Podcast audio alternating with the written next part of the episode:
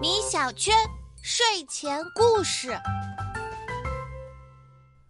慨当以慷，忧思难忘，何以解忧？唯有杜康。米小圈，你这首短歌行背的不错嘛。可是妈妈，我有一个地方不太明白，这里面的杜康是什么意思呀？这个嘛，听完今天的这个故事，你就知道了。相传上古时期，有一位伟大的首领黄帝。黄帝经过一系列征战，统一了整个华夏部落。他手下有许多能干的大臣，其中就包括负责管理粮食生产的大臣杜康。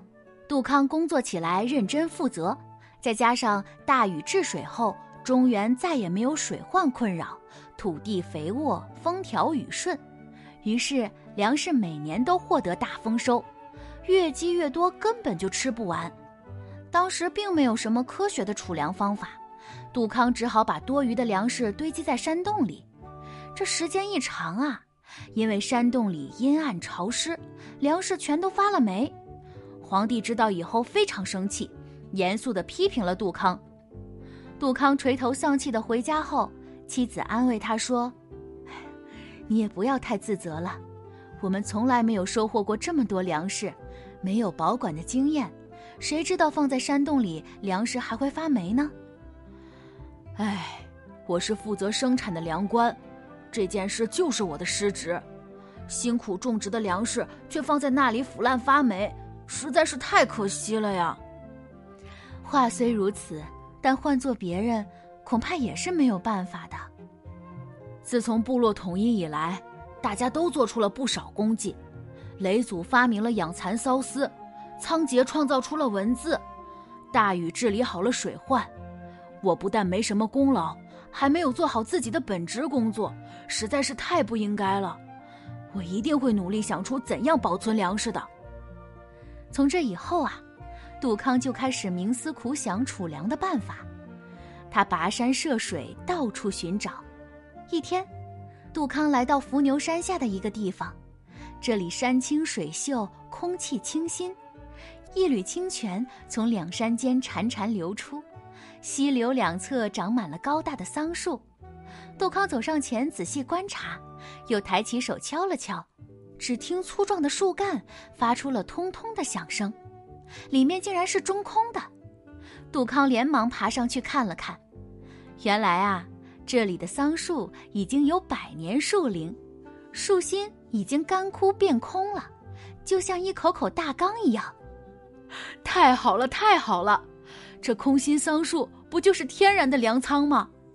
杜康开心极了，他立刻叫来一些工匠，扩凿树洞内的空间，然后把粮食储存进去。由于树洞在林间的地面上，既干爽又通风，繁茂的树枝如同华盖覆盖在上面，保证树洞里免遭风吹雨淋。这样就再也不用担心粮食发霉变质了。杜康长长的舒了一口气，以后每隔一段时间都要去伏牛山下查看，不敢有半点懈怠。这一天。杜康上山查看粮食的时候，突然发现地上躺着几只山羊和野兔，它们都一动不动的，怎么回事？他连忙上前查看，原来小动物们并没有死，而是呼呼的睡着大觉呢。不远处还有几只小鹿正在舔舐树干流出的液体，它们大口大口的畅饮，不一会儿就走起路来摇摇晃晃的。然后倒在地上睡着了。杜康过去一看，原来这棵桑树顶上的树干被雷电劈断了，粮食被雨水浸泡，又经过高温日晒，全都发酵了。树干被膨胀的粮食挤出裂纹，热腾腾的蒸汽在洞顶聚集成液体，然后顺着树缝流了出来。看来，小动物们就是喝了这种液体才睡着的。不过，这树里流出来的水怎么会如此清香呢？杜康发现，树缝里渗出的水晶莹剔透，散发出馥郁的芬芳。他忍不住尝了一口，味道虽然有些辛辣，但却特别香醇。他又多喝了几口，竟然有种腾云驾雾的感觉。怪不得小动物们都睡着了，看来这神水虽然好，但是不能喝的太多呀。想到这里，杜康摘下腰间的尖底罐，盛了满满一罐带回去给大家品尝。大家你一口我一口，都觉得这神水味道很好。发明文字的仓颉还专门给它取了个名字，叫做“酒”。